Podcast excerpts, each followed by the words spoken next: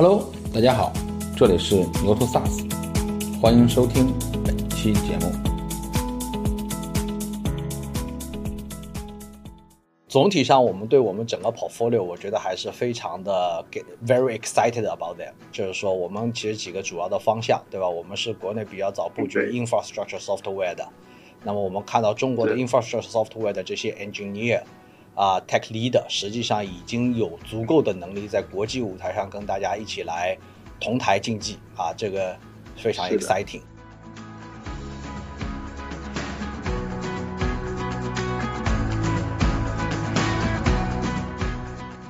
我们看到的这个 front office martech 啊，也是一个非常蓬勃兴起的领域啊。前面虽然去年前年可能大家有点往里边冲啊，不知道到底干嘛，但是今今年沉淀下来，每个企业也都在逐渐逐渐的找到自己的这个发展的这个道路。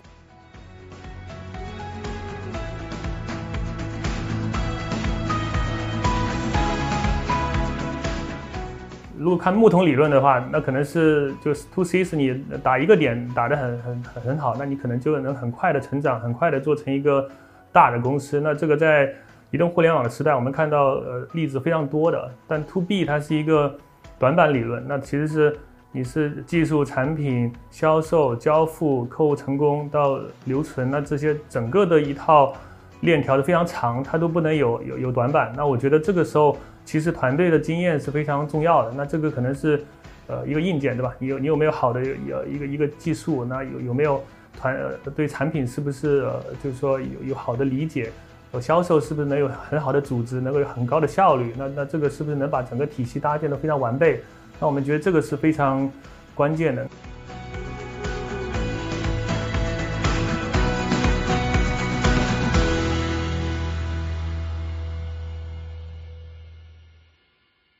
大家好，很高兴今天呃能够邀请到两位大咖一起来讨论中国 cloud 行业的未来十年。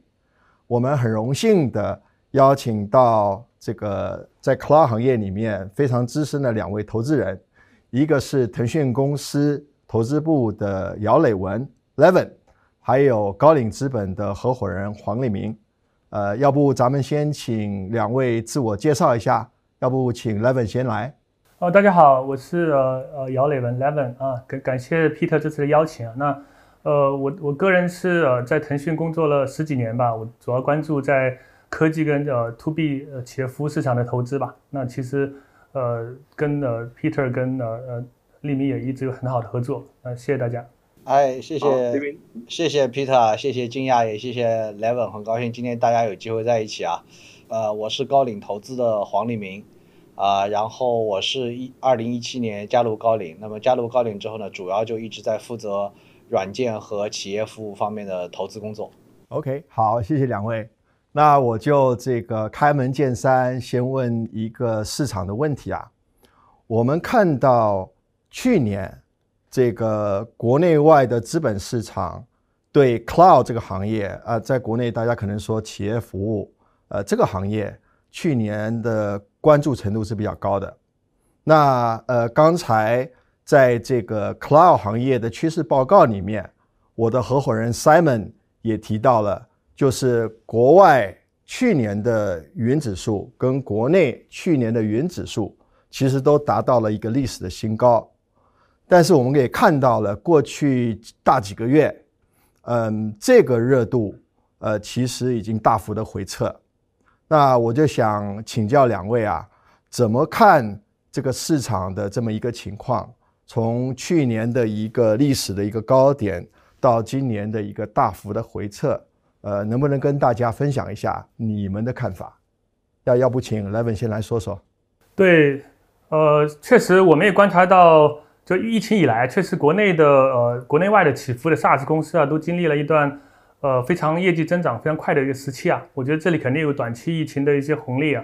那我们就观察到，可能在很多的赛道，尤其是在呃，比如说跨境啊，包括呃一些协作呀，包括音视频呀，包括 to B 的一些呃线上的一些直播或者展展会啊，那其实这些是显著的一些受益。那包括整体的行业也是确实会呃，就确实呃，就说客户的呃呃整个的对数字数字化的拥抱会。有一个短期的一个增强吧。那我们觉得这个也是带来了投资人的一个预期的一个非常大的一个呃，就是说提升吧，工作的关注度也在增加。那确实我们看到疫情之后，那确就是疫情现在可以说叫一个疫后疫情时代，那其实确实我们看到业绩是在有一定的回退的。那那这里确实是。我们感觉，呃，就这里的投资人的呃呃预期啊，包括公众的一些呃，就是说一些关注也会有一些回落，这是很正常的现象。但我们确实这短期现象之外，我们觉得还是看到一些长期的一些趋势，还是在不可逆的发生吧。包括说我们经常说的人口红利，那大家对效率的追求，包括企包括企业对于付费意愿的一些增强啊，那我们都是非常显著的，在我们呃的的很多的呃企业服务公司里头看到的发生的情况。所以，我们对整体的这个呃长期的这个趋势还是非常觉得还是非常有有信心的，觉得长期还是一个非常有有机会的一个市场。那而且我们觉得，确实这个关注度的一个降低，其实反而可能很多时候是对行业是个好事儿吧。那其实我们也看到，过去两年市场热度非常高的时候，坦率说，呃，还是会让这行业会有点浮躁的。那其实我觉得，呃呃，热度的一定的消消散，其实坦率说。对创业者也是一个好的事情，大家可以呃可能不被外界的这些，不管是说业绩增长啊、估值啊这些呃外部的这些因素所所困扰吧，那可以更多的沉下心来去练好内功吧，专注呃做好自己的呃长期重要的事儿，那能把效率提高，对吧？那其实能够真正是能够呃这跑做一个长期的一个规划，能够呃看好自己的现金流，能够在一个动荡的一个环境下能够。呃很好的生或很好的那个持续发展，那我觉得这个其实是对行业是一个很好的一个，我们觉得其实呃可能是一个反而是一个好事情吧，这样啊，这是我的一点一点一点看法。对，那利明呢？你怎么看？这个其实非常同意 Levin 的看法啊，就是说我们看到的是这个这个人类社会的几个大的趋势，对吧？一个就是新能源化，另外一个是云化啊。那么这两个趋势其实我们看到都还是在。啊，如火如荼的发展。那么今天的 workload 还只有大概百分之二十多在云上，那么未来可能还是要增加到在在可见的中期吧，globally 可能要增加到五十到六十，对吧？这还是一个相对我觉得比较中肯的一个假设。那么这个趋势我们看到并没有被打断，啊，包括就是在美国，你看这个股市回撤的确是比较大。当然，第一个这也是一个 general market 的回撤，并不是只针对 software 本身。当然，可能因为 software 的股票对利息啊这些相对更敏感一些，所以你看到回撤幅度会啊稍微大一些，对吧？但是我们看到所有的这个 software 的头部公司，其实在刚刚公布的这个二季度报告里边呢，还是这个绝大部分其实是在 beat 这个预期啊，这个还有相当一部分其实是提高了对未来的这个展望，即便在一个宏观上非常不确定的环境里边。所以这个趋势呢，跟啊 Levin 我们看到的是一样的，就是说这个趋势本质上没有什么改变啊。这个，那么第二个呢，就是说的确，呃，在之前呢，就是随着由由于 COVID 的这个这个带来的一些影响吧，所以导致呢，就是说呃呃不同质量的公司其实都充分享受了红利，所以整个行业看起来都是非常兴旺发达，也过度的投高提高了这个。资本市场对他们的预期吧，那么加上一个非常低的，几乎是负利率、负实际利率的这么个环境，啊，导致了估值有一个，呃，里边的确是有一些，我不能说叫泡沫吧，叫 inflated 的这个 valuation 的成分的确是在。那么现在这方面呢是在回归理性。第二个呢就是说这里边呢其实是 high quality 的公司和这个 low quality 的公司，真正把 PMF 做得好的公司和 PMF 做的很一般的公司啊。其实，在这个整个市场的调整当中啊，在这个企业更加去仔细的去想啊，怎么分配它的 budget 的这个过程当中啊，这个差别啊会更加的巨大。那么，其实这样对于所有的行业，经过这一次大的资本市场周期的洗礼啊，剩下来的这个 survivor，对吧？这个其实对他们提高他们的这个整体的阿尔法会非常的有好处。那么第三个呢，就是说，呃，这回到这个中国的具体情况来看呢，就相对相对于美国呢，中国的确是在一个呃软件行业相对发展的早期啊，是一个呃 relatively premature 的需求状态。那么在这个时候呢，其实在过去几年呢，呃，大家这个资本市场也是秉着大力出奇迹的想法吧，这个 给了这个创业公司巨大的一个向前的推动力，对吧？所以说，对于中国的公司来说呢，也非常同意 Levin 的想法，就是说，在未来呢，更加需要能够沉淀自己的效率，沉淀自己的 PMF，对吧？沉淀自己的这个产品的这个壁垒啊，这个那么这样子呢，在这个因为市场应该说，呃，qualified 的玩家比美国更少啊，市场的 overall 的长期的增长潜力啊，可能应该还是要。呃，比美国更大，因为我们毕竟从一个相对比较低的信息化的水平开始做，只是说这里边要解决的问题、要跨过的障碍当然也更多啊，并不是在一个相对 mature 的市场里边去发展。那么这里边呢，就是说，相信这个真正有能力的公司啊，呃，也是经过这一轮的调整呢，会会有一个更好的一个呃发展的一个起点吧。好，我我非常同意两位说的。呃，我们也是两个月前跟我们的投资人 LP 做了一个汇报，我们是告诉他们，呃，假如我们把这个 Cloud 这个企业服务的投资过去的估值做一个分析，其实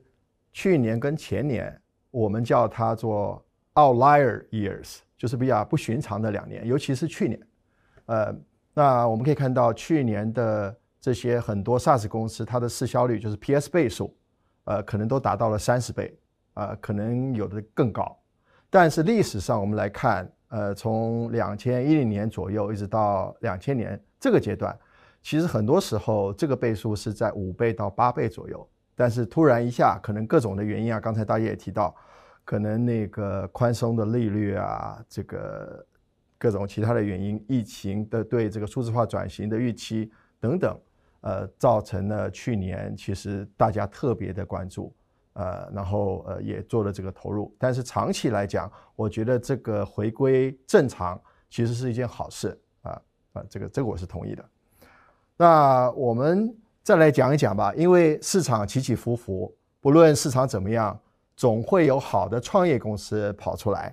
那能不能请两位都跟观众们分享一下？你们上榜的这个呃 Cloud 一百，你们随便选一家，呃，跟大家分享一下你们当时投这家公司的投资逻辑，还有就是说，那他既然上榜，那肯定是做得非常好。那就说有没有哪些特别值得现在的这些在路上的创业者特别值得借鉴的，跟大家分享？要不还是请来文先。好呀，我分享我们投的一家公司啊，其实跟呃高瓴也有也有投资的，那就小额通吧。那那我们觉得这公司还是一个非常有代表性的一个公司啊，跟跟疫情也有相关性。那其实它我们当时投资的时候是在应该是在二零年的时候，那当时呃他当时在知识付费建站工具这边的一个呃明确的一个行业头部啊。那我们当时呃还是觉得非常有有有意思的一个商业模型。当然当然投的时候肯定是觉得。呃，产品还是做的不错的，然后另外创始人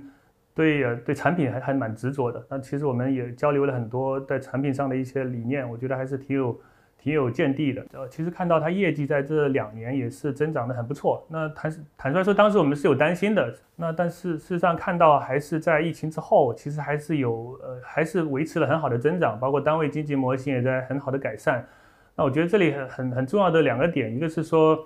呃呃，我觉得团队吧，尤其创始人在这里对于产品的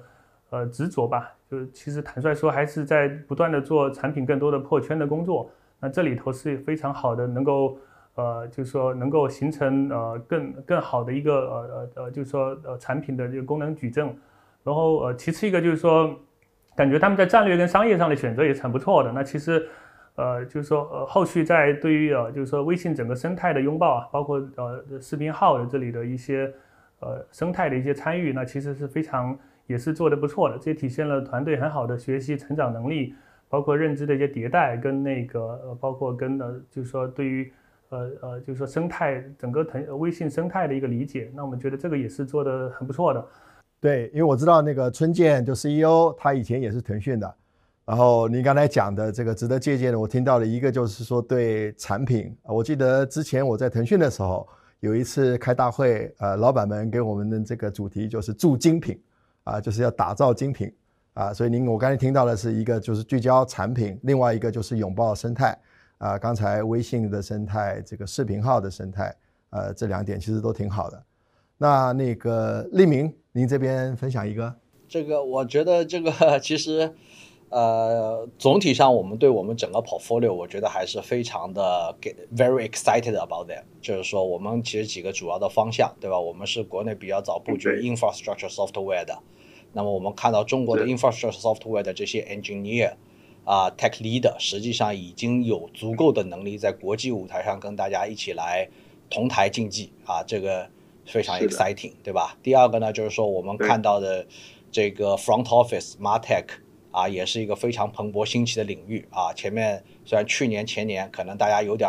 往里边冲啊，不知道到底干嘛，但是今今年沉淀下来，每个企业也都在逐渐逐渐的找到自己的这个发展的这个道路，对吧？就 back office 这边，不管是传统的 back office 还是新型的 back office，啊，都是就是说针，不管是针对 emerging 的 customer base，像这个啊望电通啊，还是说针对传统的 customer base 的这个 new experience oriented 的这个啊 back office，像我们的这个分贝通，对吧？包括这个哗啦啦，对吧？这个也都是很好的很好的进展。那么当然了，就是说 for 就就出于今天讨论的目的呢，我想就是说，因为刚刚也讲到了，就是说我们讲的是这个呃沉淀，对吧？在今天这个市场环境里，随着市场的 up and down，那么企业怎么去沉淀？所以呢，呃，今天想重点展开的呢，是一个我们相对成立时间历史比较长，而且呢，这个从从 AR 的层面上呢，也是在呃国国内这个 ARD 首先超过一亿美金的少数几个公司之一的这个酷家乐啊。我觉得酷家乐这个体验还是，啊，这个我觉得因为走过了一个相对比较完整的产品开第一曲线产品开发啊，第二曲线产品开发这么一个路程啊，所以我觉得这个可能从呃这个呃今天的讨论角度来说是更有这个啊更有一定的启发性啊。那么我觉得几点，第一点呢就是酷家乐呢就是就是说第一个就是其实是三个。这个非常技术范的创业者啊，来技术，所以这个第一个就是说，真正是一个非常专注于核心技术啊。大家经常 get confused 啊，这个软件到底有没有核心技术啊？啊，to 这个呃的确这个这个程度是 varies 对吧？有就软件本身不是个 rocket science 对吧？但是这个，但是这里边呢还是非常需要这个创业者 pivot 在。聚焦在这个核心的自己的核心技术能力上。那么这三个创业者呢，是的，这个一直把这个图形图像啊，以及这个新的技术的演进啊，特别是啊 GPU、GPU 的集群的架构、IT 架构，怎么在这个 IT 架构上搭建更有效的这个算法这件事情上啊，一直是矢志不渝啊，就是说。这个是一个非常有意思的这个方面啊，这个大家它的这个库加勒最早的是在这个呃图形图像的 rendering simulation 这个领域，对吧？那么去找到了这个找到了这个一个商业化的应用，就是在销售过程中做实时的这个 rendering 啊，把促进销售，对吧？对啊，然后呢，这个当然它没有止步于此啊，这个第二个第二阶段呢，就是在我们投资之后呢，实际上也是我们当时投资一个重大主题，就是从。啊，前端的 CAE 啊，就是说 rendering 这方面的过渡到后端的 CAD，对吧？所以当时我们这个这个通过我们这一轮融资之后，公司有了更充足的资金啊，去继续在图形图像这个领域去深挖。那么成功的从 CAE 这个 rendering 这个领域进入到了渲染这个领域，进入到了 CAD 啊。现在其实它已经是中国 integrate 就家居啊整装家居这里边的。最大的 CAD 厂商，这个其实也就是国内现在很火的这个 这个基基本上是这个 dominating 的 market share，这其实是中国少数有在国际市场上都有竞争力啊，同时在真正在国内的主要客户里边实现打穿打透的啊这么一个工业软件的这个企业，所以这个是沿着这条主线，就是就是说。呃，期间其实有很多的这个干扰，对吧？就是有一段时间，就是因为你去找做前台的这个营销工具啊，就是说前端的渲染帮助大家销售啊，会有很多的投资人，当然想，哎，你能不能去做一个 marketplace 啊？那么把大家的这个家具啊都上来啊，对吧？我觉得这个管理层根据自己的能力，这个里的战略选择没有对错，我觉得管理层还是根据自己的能力和自己的 vision 啊做了一个选择，就是始终没有走到其他的方向上去，就坚持在这个领域里边。做深做透，维持了自己的一个 DNA，有特色的 DNA，这样子呢，这个企业的效率在这个过程中更更容易有一个提高啊。这是我觉得这个酷家乐很有意思的一点啊。第二点呢，就是说，呃，库加勒其实是一个最这个有一段时就很符合这个中国包括 global 的啊很热的一个概念叫 PRG，对吧？这个早期从大量的这个前端的销售人员啊开始用啊这个 product led growth 啊这个通过 bottom up 的 adoption 的方法啊这个来往前走。当然，我觉得库加勒给了大家一个很很好的启示呢，就是说 PRG 是一个很 fancy 的概念，好像你有了 PRG 之后，有一个更加 homogeneous 均质化的终端市场，然后你可以更更有效率的 go to market，对吧？但实际上这里有很多细节，我觉得是值得中国很多现在在走 PRG 道路的这个企业来借鉴的。就是第一个，就是说还是在 PRG 的过程中，第一个有打硬仗的准备，第二个有攻克山头的能力啊。所谓打硬仗啊，其实一开始的时候，我觉得。这个产品要让大家用起来，其实要做很多的准备，也就是说，要让这些家具厂商啊、建材厂商用起来，其实你必须帮他们把他们主要产品的建模工作完成，才能在这个渲染引擎里很好的渲染出来，对吧？就这个工作，我觉得就是，呃，到今天为止都是很多想走库加勒这条道路的人，可能啊暂时不具备这个。呃，足够的呃 talent resource 和足够的 financial resource 再去走一遍的事情，因为这个过程很很艰苦啊，也很繁琐啊。是的。但是就觉得这个，而且新家具一直出来嘛。对，就是说这里边有很多的有一个所谓的 content network 的概念，对吧？这个啊，那么这里边就是说，其实呃，大家都一直只看它的技术啊，其实没就是为了让这个技术 get adopted，其实做了大量的非常非常繁重的工作。这个是我觉得一个管理团队有这个耐心啊，有这个忍得住寂寞的这个毅力啊来做，我觉得其实是对我们这个这个呃萨中国的 SaaS 行业啊，还是一个非常大的一个启迪。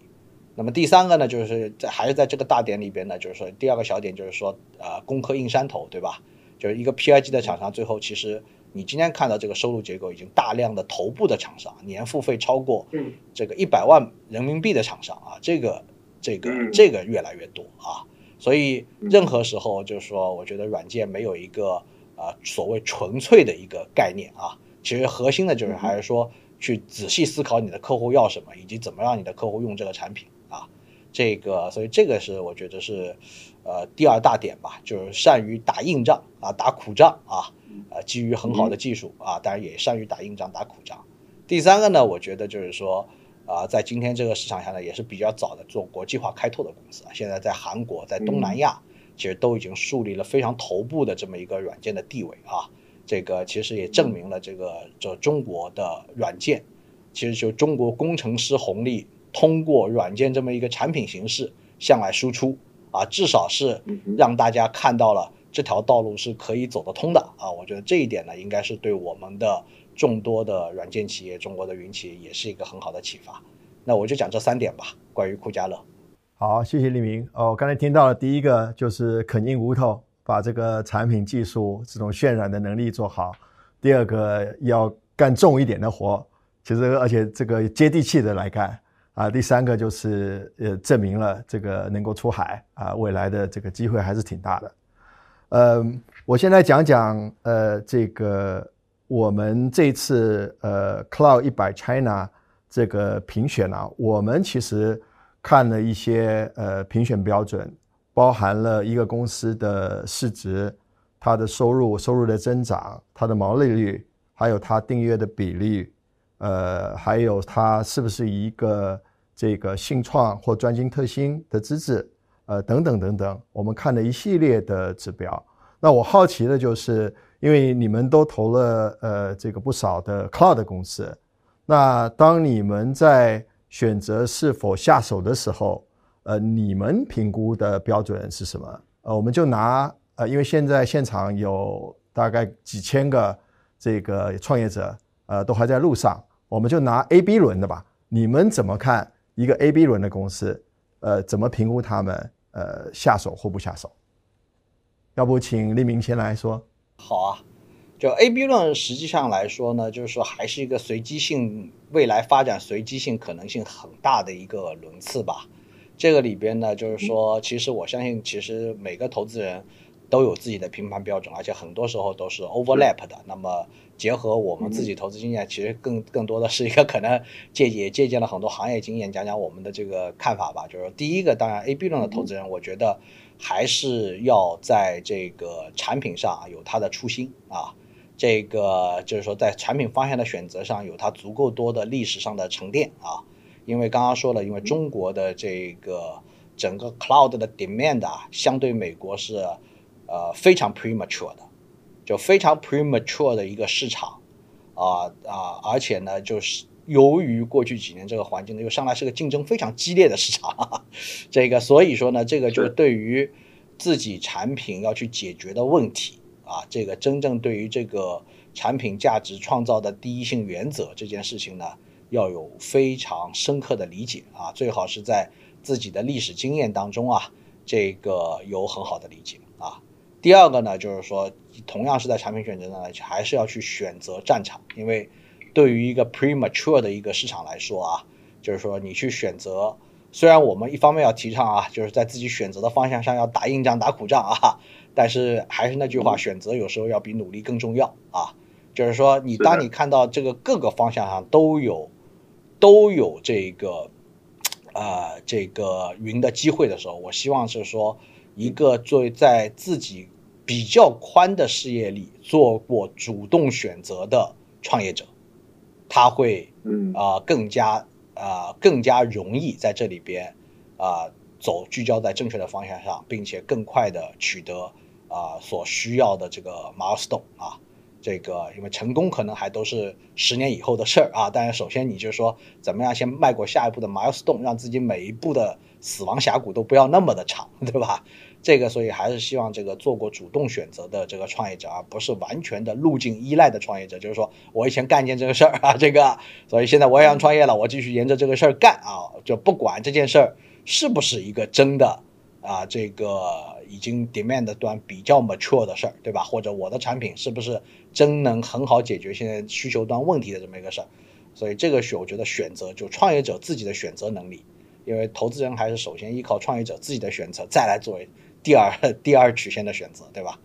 这个我觉得这个是我就说两点比较重要的吧。第三点当然还是说对人才的这个对。to B 这个业务综合性的看法啊，因为 to B 业务其实是一个相对来说，呃，跟用户的迭代周期比较长啊，跟你 customer 迭代周期比较长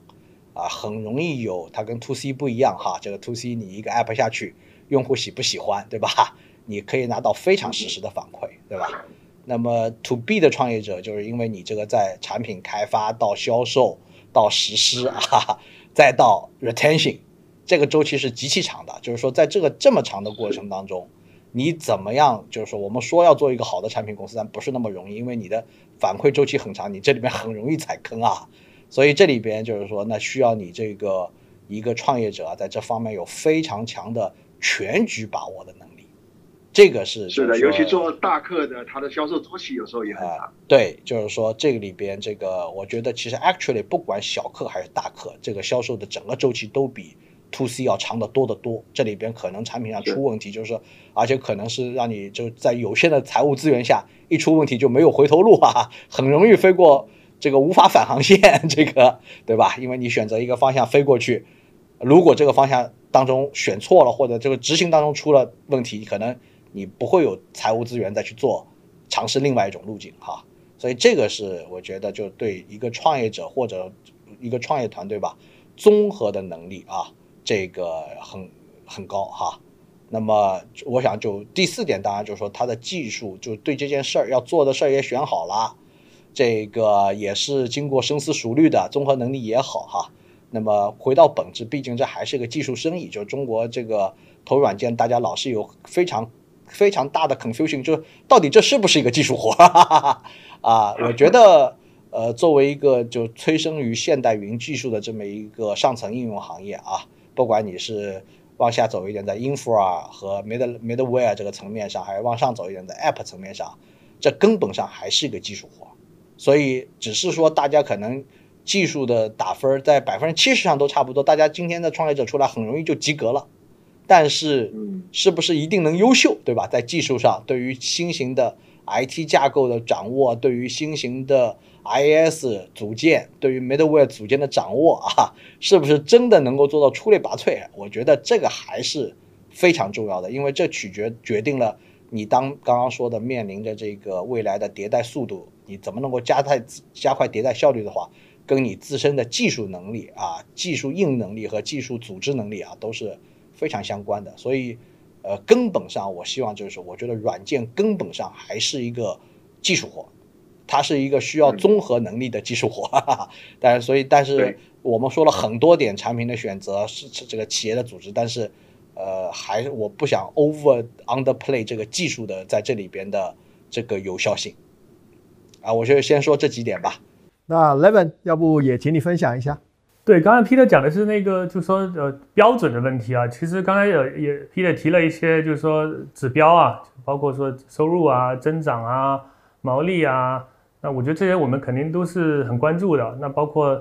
可能大家都经常会会看的，包括呃客户的粘性啊，包括销售的效率啊，这些我们都觉得非常重要。那当然这个可能是一个，这些都是呃表现在实际的。产结果上的一些东西，但如果是内核的东西，我们可能关注还是两个大点吧。其实说到底很很简单，一个是人，一个是事儿，对吧？那那我觉得从人人的角度，我觉得我们是非常看重的，尤其越早期的公司，我们是越越看重的。那那 A、B 轮的话，肯定是相对早期，对吧？那我们觉得人的维度上，我们两两两方面吧。呃，一方面是可能偏更硬件的一点的，对吧？硬件可能是说。你团队本身跟呃这个这个跟人跟呃本身跟要做的事儿的这个匹配度，对吧？他有没有这样的经验？那因为我们知道，to B 哦或企业服务这里是一个跟 to C 不一样，它是一个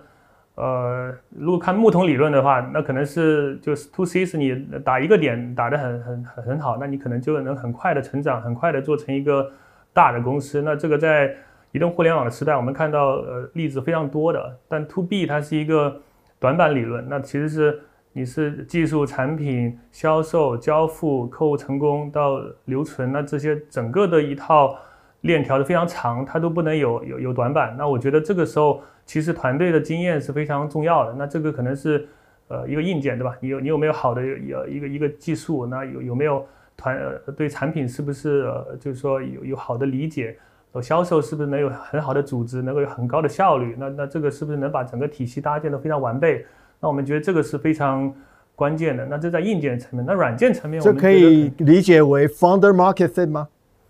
呃，我觉得是的，人事我们经常叫它人事匹配度吧。我觉得这个是啊，对对对，founder market fit，对对对，是的，是的，是的，这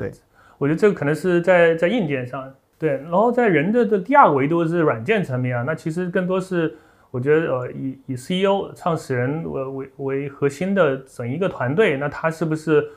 呃有有很多的 quality，我们我们需要的 quality，对吧？那那我觉得底层上你你是不是一个非常有自驱能自驱的人，对吧？他价值观是不是够正？那是不是有有自己的深度的思考能力？在他在他所要做的事情上有没有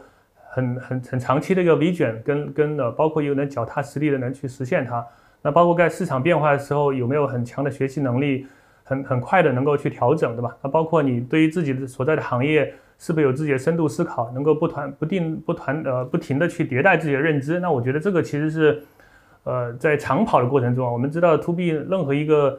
呃赛道，任何一个领域都是一个长跑。那你你是不是能够在这过程中，其实软件也是非常关键的。那我们在人的维度上，还是这两两方面，硬件、软件都非常关注。那呃，第二个维度当然都在事事情的层面。那我觉得，我知道我们我们当然知道现在有很多的呃方向，对吧？我觉得呃创业的方向很多的呃垂直的赛道，我们都觉得有很多的机会。呃，那其实但这个时候我们更多看呃团队解决呃问题的能力。那那那这个事儿本身是不是呃我们呃它是不是定义了一个非常。呃，团队是不是能够定义一个非常强的、非常重要的，就是说普遍性的一个一个需求的一个痛点嘛？那这个到底是不是一个呃客户需要的一个一个一个一个产品？那这个是非常关键的。那呃，这说到底最后还是一个呃呃，就是说呃 PMF 的问题，对吧？你你是不是能够有一个新的一个 solution 能够显著的能够去比原有的方案能够做得更好，对吧？那我觉得这个在尤其在 A、B 轮的公司的状态，那其实是非常呃至关重要的。那取决于呃决定了你是不是能够很很有锐度的能够切入市场，能够获获取你的种子客户，而且很快的能够形成一定的 scale。我觉得这个其实是呃如果是如果偏早期的公司，我们也会呃非常关注的。那我觉得总结起来还是人跟事这两者我们都会综合来考虑，然后去做我们的一个投资判断嘛。所以刚才立明跟 Levin 讲的很好啊，其实总结一下，其实就是人，呃，founder market fit，事情，呃，product market fit，啊，同时刚才立明也讲到了，就是其实说到底还是一个技术活，能不能把这个技术做得特别优秀，甚至卓越，这个也很关键。那下个问题，我想问 Levin 啊，这个您在腾讯也投出了不少独角兽的公司。那我们这一次看呃 Cloud 一百 China，呃这个列表里面，呃独角兽大概有二十家，呃收入超过一亿人民币的大概有七十家，啊，然后他们从公司成立到变成独角兽，大概要花费七到八年的时间，啊，这个可以说是中国这个 Cloud 行业。呃，发展的一个缩影。那假如我们把时间拉长，再往后看十年，啊，你怎么看这个未来中国 Cloud 行业的发展？对这个问题很大呀。呃，首先我觉得，呃，从宏观一点来看啊，就是说我很同意刚刚立明讲的，就是说，呃，中国的 Cloud 市场，呃，To B 的市场肯定还处在一个非常 premature 的一个阶段。这个是一个，我相信这是一个大家的共识啊。那但我觉得确实。如果看过去过去十年啊，如果先在在在说未来十年的呃时候，先说一下过去十年啊。坦率说，一二年我们就开始看呃 to B 的市场，我们坦率说，我们觉得是一个翻天覆地的变化。因为其实我们如果一直拿中美去对标的话，其实美国的历史的积淀是比我们深厚远远的深厚的，对吧？那我们当时一二年看 CIM 的时候，那其实还觉得，其实还觉得呃，就是说整个行业是非常非常小的。我们当时看 SaaS 公司可能。千万收入的这种和千万 A R 的公司都是凤毛麟角的。那我们觉得，在你看十年后的今天，其实是非常蓬勃发展的一个状况。所以我觉得，但你看，如果你看美国 CRM，可能是 CIBO 是可能几十年的历史就就已经呃呃沉淀了这样的一个信息化、呃数字化的这样的基因。那我们觉得这样的一个呃就是说差距是很很客观存在的。但我觉得我们已经是在很快的再去呃去去赶着去 catch up。那我确实也也得益于呃云云计算的发展，那包括整个呃行业，整个全行业对于数字化、对呃呃信息化的这个拥抱，包括智能化的拥抱，对吧？那这些趋势都在同时在发生。那其实我们是有可能能够有有有更快的速度来发展的。那呃我所以，我我经常想想有有一句话，我觉得很呃就是说应该是比尔盖茨说的，所以我们经常会高估短期呃就是说的的的就发生的变化，但会经常会。呃，低估长期长期发生的变化，那其实短期可能一两年，对吧？我们经常会高高估这件事情的变化，看到过去两年的，呃，市场在在在在呃很高的一个热度，那我们可能会过度乐观，对吧？但其实长期看，我们又觉得，就是说是拉拉长一点看，五到十年，其实我们又觉得很多时候是发展远远超出了我们的呃预期，所以我觉得看未来十年，我觉得我还是非常的乐观的，因为我觉得很多刚才提到的说。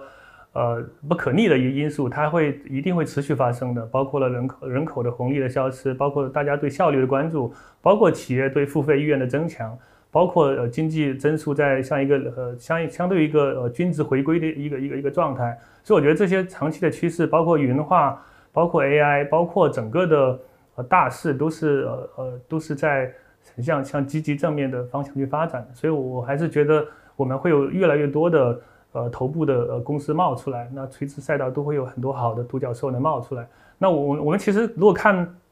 如果看了就是说企业服务公司啊，那我觉得，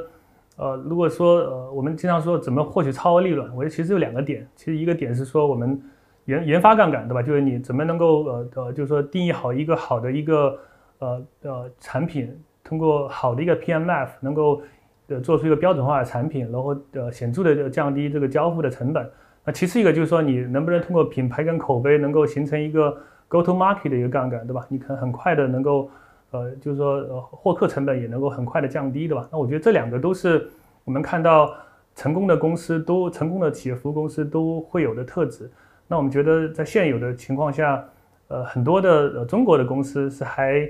呃在这两个方面还是呃肯定还有很多需要去赶的去那个 catch up 的地方。但我是预期未来的十年有更多的公司能够在这两个维度上能够形成。呃，更强的能力能够变成非常呃成功的企业，那这也是我的一些一些一些呃一些理解吧。这样，刚才 Levin 讲到，就是说他从一二年开始看企业服务的公司，在过去十年翻天覆地，所以在国外，在过过去十十来年也是翻天覆地的变化，所以我倒是对这个 Levin 刚才讲的，我也是非常期待的。啊，那下一个问题，我想问一下立明啊，那假如往后看。五到十年，在 cloud 行业、企业服务行业里面，你会更看好哪些赛道、领域或方向呢？这个 billion dollar question，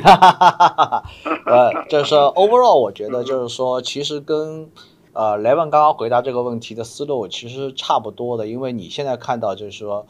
你去看为什么这个 cloud 这个在最早的就从 Salesforce 诞生哈，或者从 Amazon 的云诞生到二零一零年这个十年多的时间当中，对吧？应该有十二三年的时间。那这里边就出来了一个独角兽。那为什么这么多年后来有个这个更多的独角兽？其实是也就是技术的成熟度和技术本身的最 fundamental 技术的 debottleneck 在发生。这个呢，尤其适用于中国的这个发展，因为中国原来的在 On-premise 软件的情况之下，还是说这个需求和供给能力其实是有脱节的，因为在 On-premise 下面，这个 produce software 的成本实在是太高了。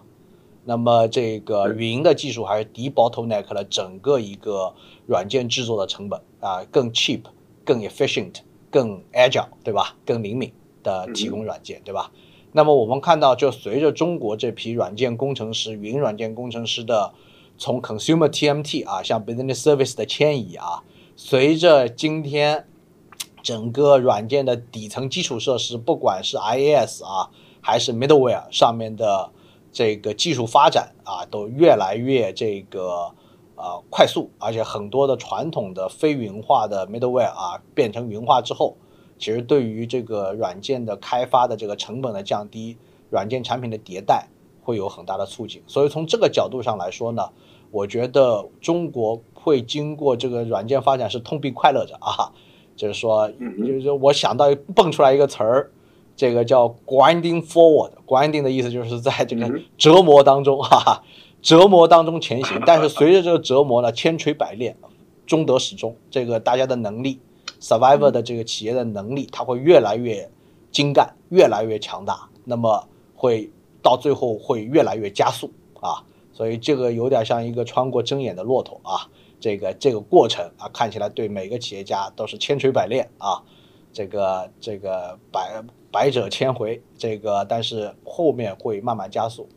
那么在这个大背景下呢，其实我觉得每个赛道上的机会都还是挺大的啊，这个不管是 front office 啊，还是这个 back office，还是这个。呃，还是这个这个基础软件，我觉得都会有很多的机会在这个地方啊。只是关键是看，还是那句话，就是团队是不是 ready 啊，这个能力是不是 ready 啊。当然，对中国的企业的来说，这个 ready 有两点，一点是你自己的 ready，就对，呃，相比对美国企业的要求啊，就是对中国企业要求是会更高一点。你不仅要是说进对一个 well defined 的需求。经过良好定义的需求，你能够很快推出最好的产品。实际上，对中国的这帮软件企业来说，它还要能够，就是说用自己的产品去启发市场的需求。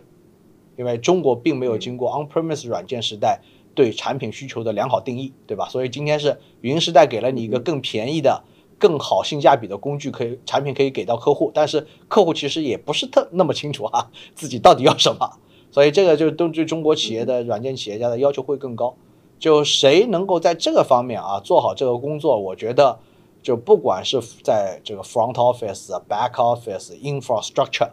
啊、collaboration 啊，所有这些领域里边啊，这个 infrastructure 又包括了很多的这个安全运维啊，DevOps 对吧？这些，这个包括 database 这所有的这些里边，就谁能够具备这个能力，我觉得呃都是都会有都会有很大的机会，因为最后我觉得中国的各个赛道上的这个都会逐渐就是说跟美国的今天的呃规模和软件的渗透率啊逐渐看齐，那这个里边的机会还是非常大非常大的。加上中国的人工啊，持续性的成本的提高，对吧？这个包括软件逐渐从一个 back office 的 recording 啊，digital recording 的工具啊，到一定的 digital operation 的工具，都变成一个 digital digital revenue enhancement 的工具。这个里边的它的这个里边，我觉得呃就会越来越成为一个必需品。那么所以说，我觉得各个赛道里边都会有都会有很好的机会。这个利明真是讲到我心坎里面了。因为我们竞亚基本上就是 all in cloud，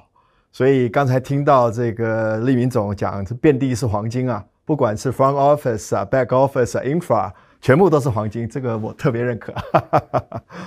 那最后一个问题，呃，就问两位啊，呃，在长周期的发展上面，呃，市场的起起伏伏，呃，这是正常的，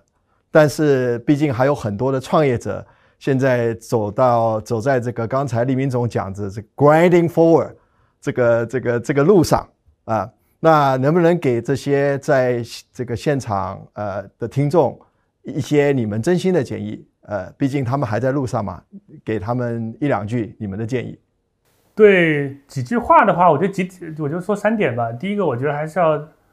活下去，就是说，我觉得在外部呃变动的市场环境下，还是要。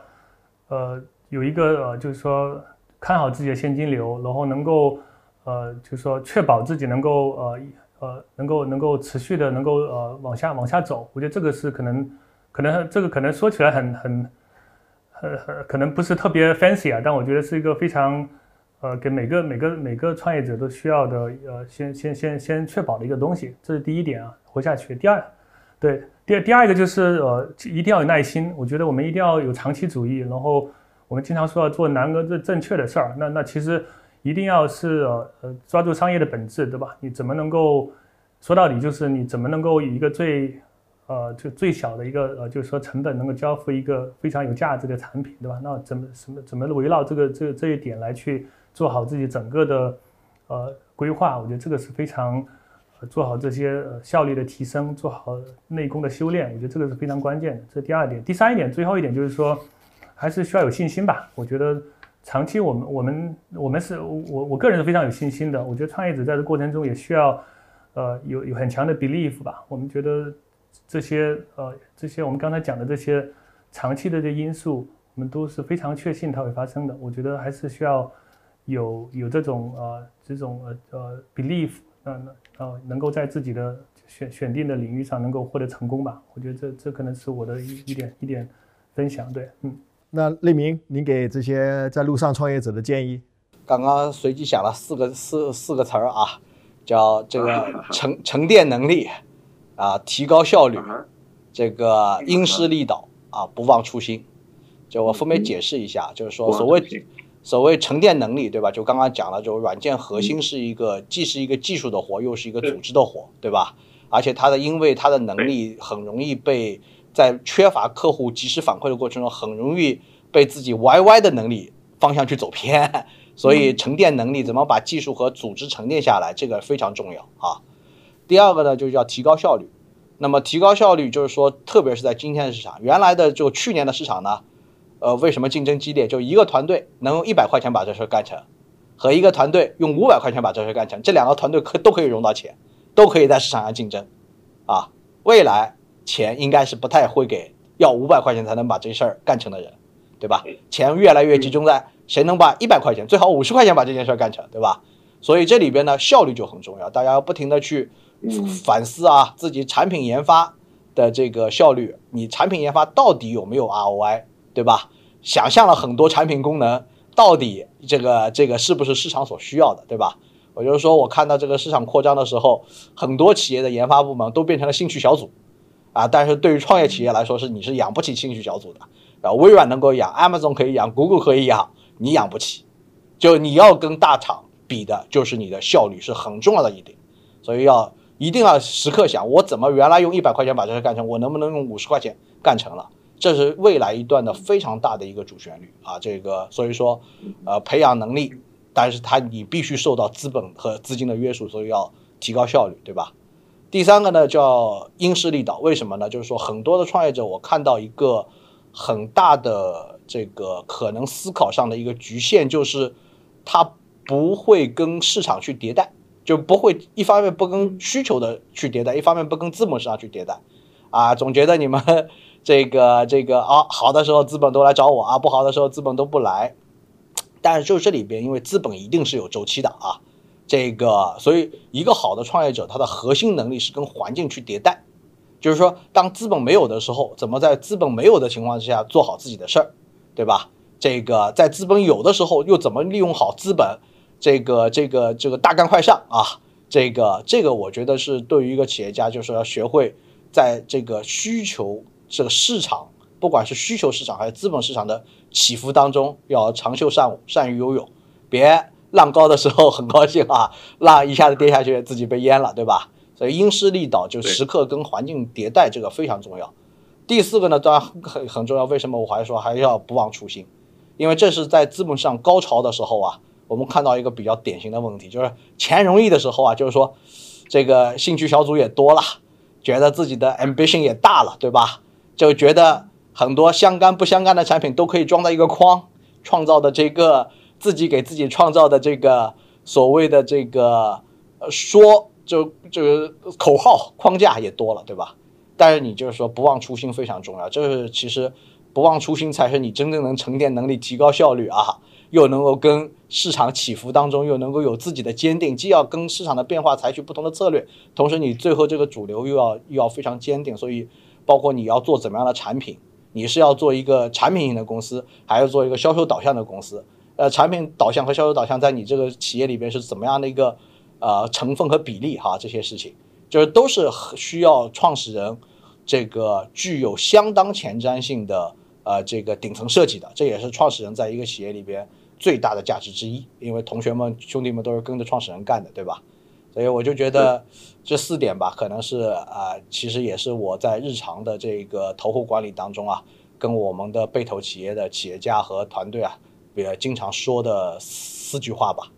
好啊，那个立明跟 Levin 讲的非常好啊，我总结一下，其实很关键的还是不忘初心啊，因为你只有不忘初心，你才能够有耐心，才能够有信心啊，不然的话其实很难的。啊，刚才立明讲到要提高效率。呃，去年钱很容易拿，呃，今年钱不太容易拿，那你不提高效率，肯定就活不下去了啊！那就呼应到刚才 Levin 讲的，你一定要活下去，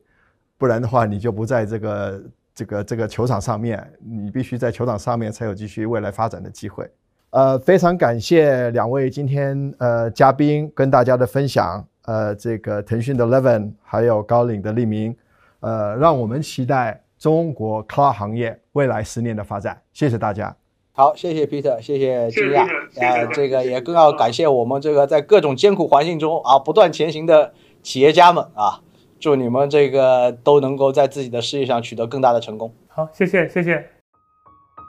好了，本期节目到这里就结束了，感谢大家的收听，请订阅本栏目，下期再见。